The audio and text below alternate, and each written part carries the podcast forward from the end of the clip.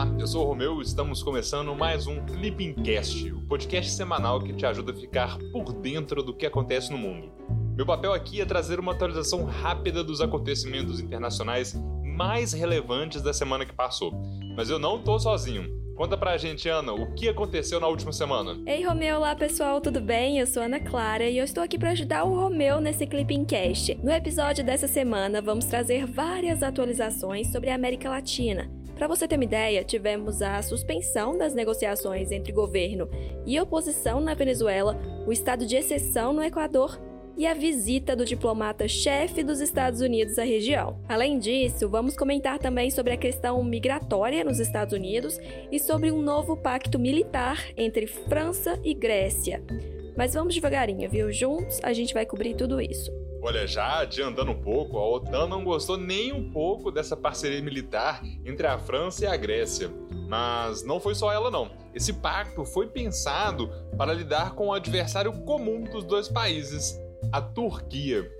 Mas vamos ao que interessa mesmo, o resumão dos dias 18 a 22 de outubro. América Latina. No sábado, dia 16, o governo de Nicolás Maduro suspendeu as negociações com a oposição. A suspensão ocorreu após a extradição para os Estados Unidos de Alex Saab, conhecido por ser o notório operador financeiro do governo venezuelano. Caracas afirmou que a extradição viola princípios internacionais e que também contradiz o ânimo construtivo do diálogo. Em resposta, a oposição pediu que o governo de Maduro reconsiderasse essa decisão e voltasse para a mesa de diálogo mais breve possível, que é sempre bom lembrar, está ocorrendo no México. Nos Estados Unidos, o empresário será julgado por acusações de lavagem de dinheiro e para defendê-lo, Caracas afirma que, na realidade, Saab é um diplomata venezuelano que foi injustamente sequestrado por Washington. Além disso, Saab havia sido nomeado membro da equipe do governo venezuelano nas negociações. E essa reação mostra a importância que o chavismo dá à figura de Saab, além de tensionar ainda mais as relações com Washington. Poxa, justo agora que parecia que as relações entre a Venezuela e os Estados Unidos estavam melhorando, né? Mas agora, bora fazer um panorama do dilema político do país. Vou começar aqui, Romeu. Em dezembro de 2020, políticos alinhados ao regime de Nicolás Maduro foram os principais vitoriosos nas eleições legislativas da Venezuela. E olha, as eleições não foram tranquilas, não, viu? Elas acabaram ocorrendo sob acusações de fraude e também de boicote dos principais partidos de oposição. Convenhamos, já tem um tempinho eles optam por não participar das eleições venezuelanas. Mas olha só, em janeiro de 2021, como resultado dessas eleições de dezembro de 2020, teve uma consequência importante, porque a nova Assembleia Nacional da Venezuela foi instalada com ampla maioria de aliados de Maduro, Antes disso, a maioria dos parlamentares eram de oposição. E como consequência dessa mudança na composição de forças, a União Europeia acabou deixando de reconhecer o Juan Guaidó como presidente interino da Venezuela. Mas é sempre bom lembrar: o Brasil, os Estados Unidos e outros países seguem reconhecendo o Guaidó. Falando em Estados Unidos, a política externa de Joe Biden para a Venezuela também tem mudado em relação à política de Donald Trump, ainda que Guaidó siga com o apoio da Casa Branca. Em março de 2021, o governo norte-americano ofereceu status de proteção temporária aos imigrantes venezuelanos vivendo no país. O programa pôde beneficiar cerca de 320 mil cidadãos, Além disso, os Estados Unidos flexibilizaram as sanções econômicas contra a Venezuela, com o intuito de facilitar o combate à Covid-19 no país. Mas vamos para a próxima notícia, que ainda temos mais atualizações sobre a América Latina para trazer para vocês. No sábado, dia 16, Peru e Venezuela restabeleceram relações diplomáticas. O rompimento tinha acontecido lá em 2017, quando o Tribunal Supremo de Justiça da Venezuela acabou assumindo as funções da Assembleia Nacional, que naquela época era comandada pela oposição. O então presidente peruano acabou retirando seu embaixador em Caracas e condenou o que ele considerou uma ruptura democrática do país. Hoje, a retomada de laços pode ser considerada um produto da eleição de Pedro Castillo no Peru, que é um político de esquerda. Em comunicado, Maduro nomeou um novo embaixador venezuelano em Lima e afirmou que as relações entre os dois países estavam entrando em uma nova etapa. Na segunda-feira, dia 18, o ministro Carlos França realizou uma visita de trabalho a Montevideo, capital do Uruguai. A visita foi um convite do ministro de Relações Exteriores do Uruguai, o embaixador Francisco Bustillo. Vale lembrar que o nosso chanceler aproveitou para discutir a modernização do Mercosul no contexto da atual presidência pró-tempore brasileira. É consenso entre Brasil e Uruguai a importância da modernização do bloco. Além dessas prioridades da presidência brasileira para a integração regional, também marcou presença na pauta o acompanhamento da evolução dos principais temas da densa agenda bilateral, como a integração física, cooperação fronteiriça e, claro, a reabertura das fronteiras no contexto da pandemia. Ana, você sabe quais são os temas prioritários do Brasil nessa atual presidência do Mercosul? Sei demais, Romeu. Inclusive, eu sei que a maioria de vocês aqui ouve esse podcast na velocidade 1.5. Então, diminui um pouco aí essa velocidade para vocês conseguirem anotar tudo. Os temas prioritários são reforma da tarifa externa comum, flexibilização na negociação de tratados comerciais, regras de origem, setores automotivo e açucareiro, comércio de serviços, reforma institucional e regulamentos técnicos. Na segunda-feira, dia 18, o Equador declarou estado de exceção devido à violência e ao narcotráfico. Em pronunciamento, o presidente Guilherme Lasso ressaltou que as Forças Armadas vão para as ruas para garantir a segurança da população, afirmando que a sua presença será sentida com força. Será que essa é um tipo de operação de garantia da lei e da ordem peruana? Olha, vale ressaltar que, além dessa questão do narcotráfico, o Equador também vive uma crise de motins em prisões. A situação tá fácil, não. Sobretudo porque a rebelião mais recente, no fim de setembro, deixou mais de 100 mortos. E essa medida do presidente também chega em um momento de instabilidade política, que foi desencadeada após projetos de reforma do executivo acabarem travados no legislativo. E a relação entre os poderes azedou ainda mais depois das notícias de envolvimento de laço no caso dos Pandora Papers. E no meio disso tudo, o Peru ainda recebeu a visita do secretário de Estado americano Anthony Blinken, que afirmou que o presidente Laço se comprometeu a respeitar princípios democráticos durante o estado de sessão que vai durar 60 dias. Na terça-feira, dia 19, Brasil e Colômbia destacaram interesse mútuo na preservação da Amazônia. A declaração foi feita durante um encontro entre o presidente Jair Bolsonaro e o presidente da Colômbia, Ivan Duque, que aconteceu em Brasília. Os dois líderes ainda ressaltaram que desejam levar esse tema à COP26, que vai acontecer em Glasgow durante o mês de novembro.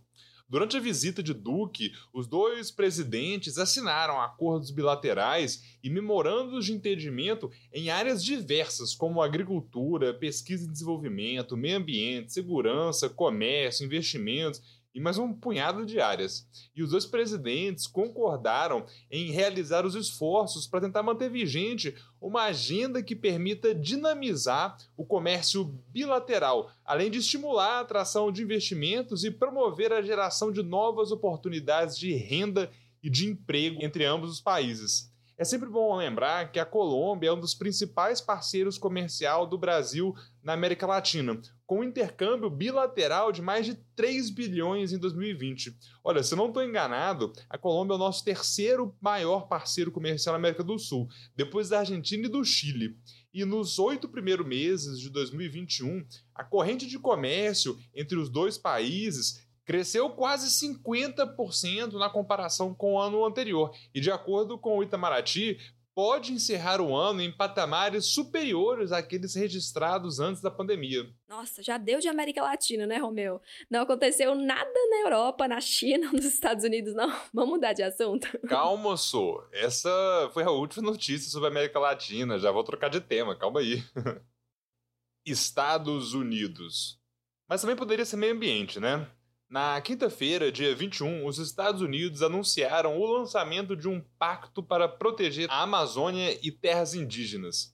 A ideia, de acordo com a Casa Branca, é propor uma nova parceria regional focada especificamente no combate ao desmatamento impulsionado por commodities.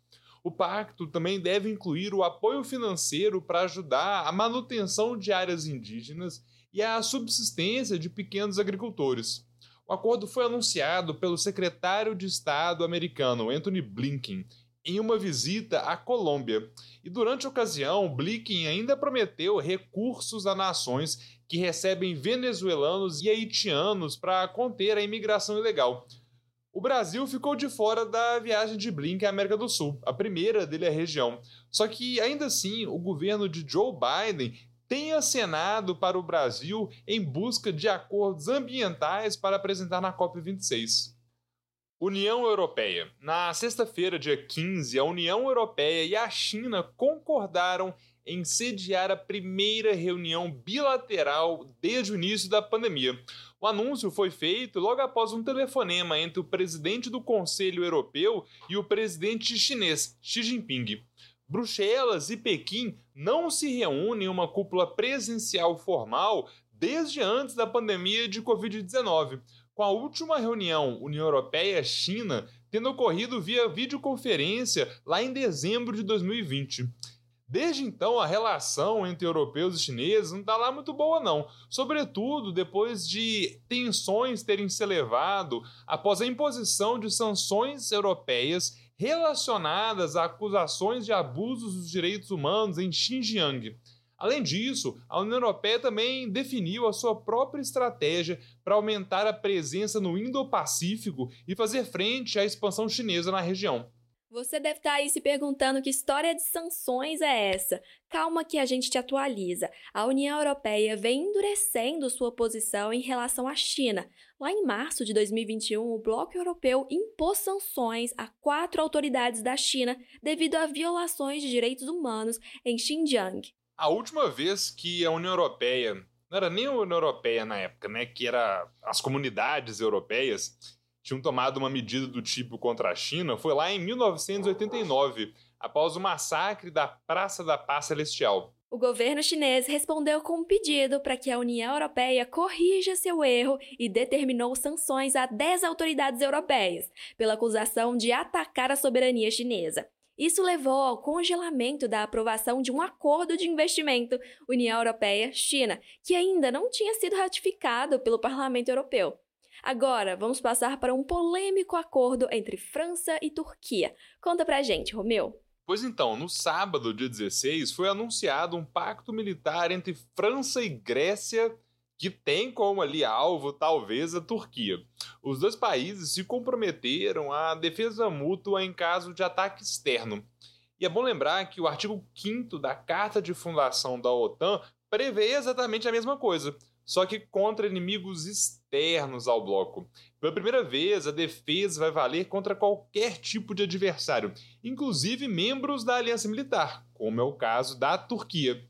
É bom a gente lembrar que as relações turco-francesas se deterioraram desde que Ankara passou a assumir um papel militar mais preponderante ali na Guerra Civil da Líbia, que é um importante país produtor de petróleo para a Europa e que também por décadas acabou vivendo sob influência francesa. Já entre Atenas e Ankara, existem disputas históricas envolvendo a ilha de Chipre, além de tensões do que diz respeito à exploração de gás natural e de petróleo no Mediterrâneo, sobretudo nas zonas econômicas exclusivas que Turquia e Grécia acabam dividindo um pouco. Romeu, que tal se fizermos um resuminho sobre a OTAN?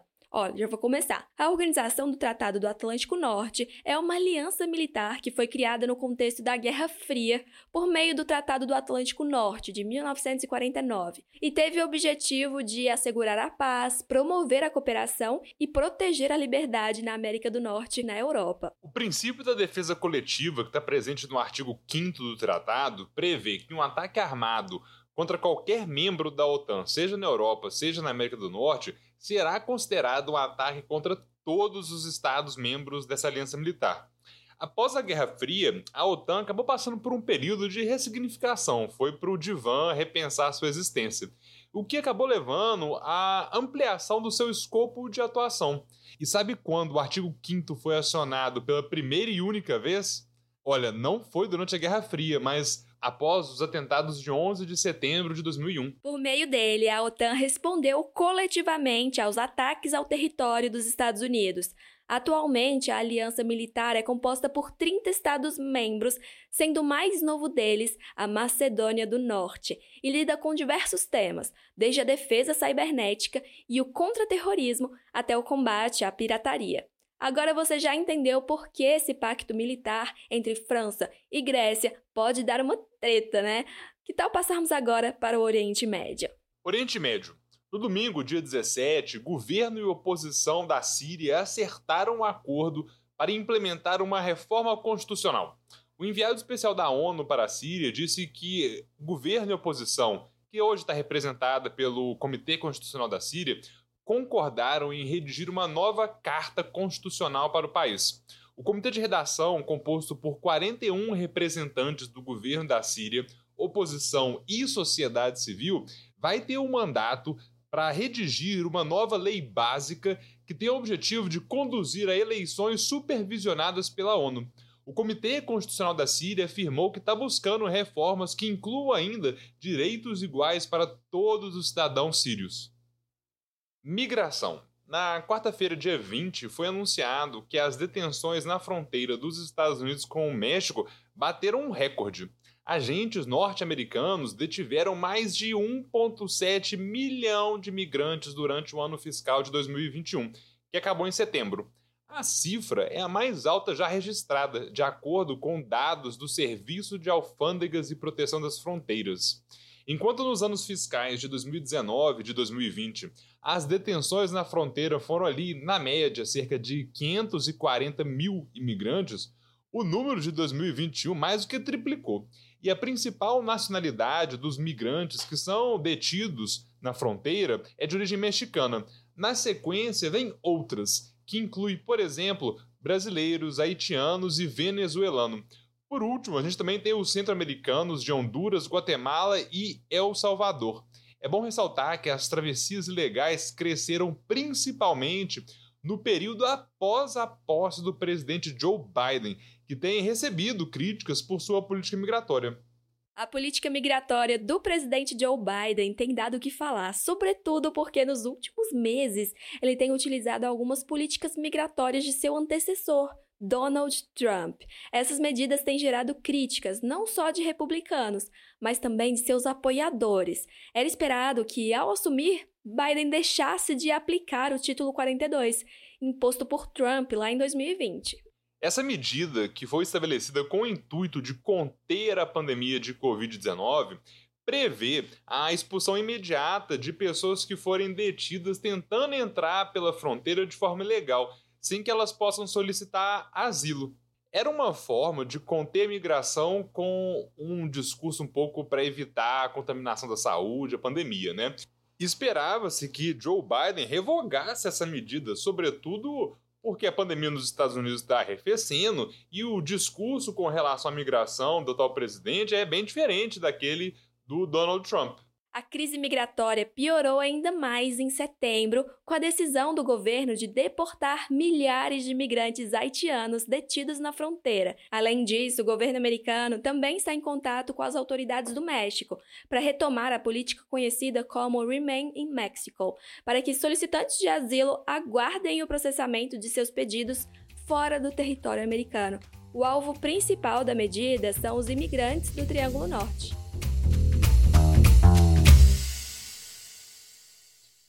É isso, pessoal. Chegamos ao fim de mais um Clipping Cast com o um resumão da semana dos dias 18 a 22 de outubro de 2021. Você já segue o Clipping Cast no seu tocador de podcasts? Se não, aproveita e clica lá no botão seguir. Assim você não perde nenhum episódio. E falando em episódio, conta aí, o que vocês acharam desse? Você que acompanha a gente há algum tempinho provavelmente vem notando que esse episódio e os anteriores estão sendo um pouquinho diferentes. Mandem mensagens lá pelo nosso Instagram, o arroba dizendo o que vocês acharam. A gente quer melhorar o Clippingcast e a opinião de vocês é fundamental. Até semana que vem. Tchau, tchau.